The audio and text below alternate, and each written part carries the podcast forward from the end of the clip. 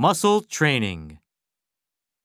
Hiro, since Jane is still away visiting her friend, let's have a special treat for dinner tonight. What do you have in mind?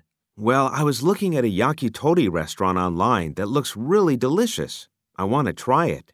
Yakitori, huh? Have you had it before? Do you know what yakitori is? Not really. It looks really good, though. I like chicken and beer. Let's go. Yeah, most non Japanese like yakitori. I always take overseas guests to eat yakitori. Good thing I'm not vegan. Say, I want to drink a few more chuhai.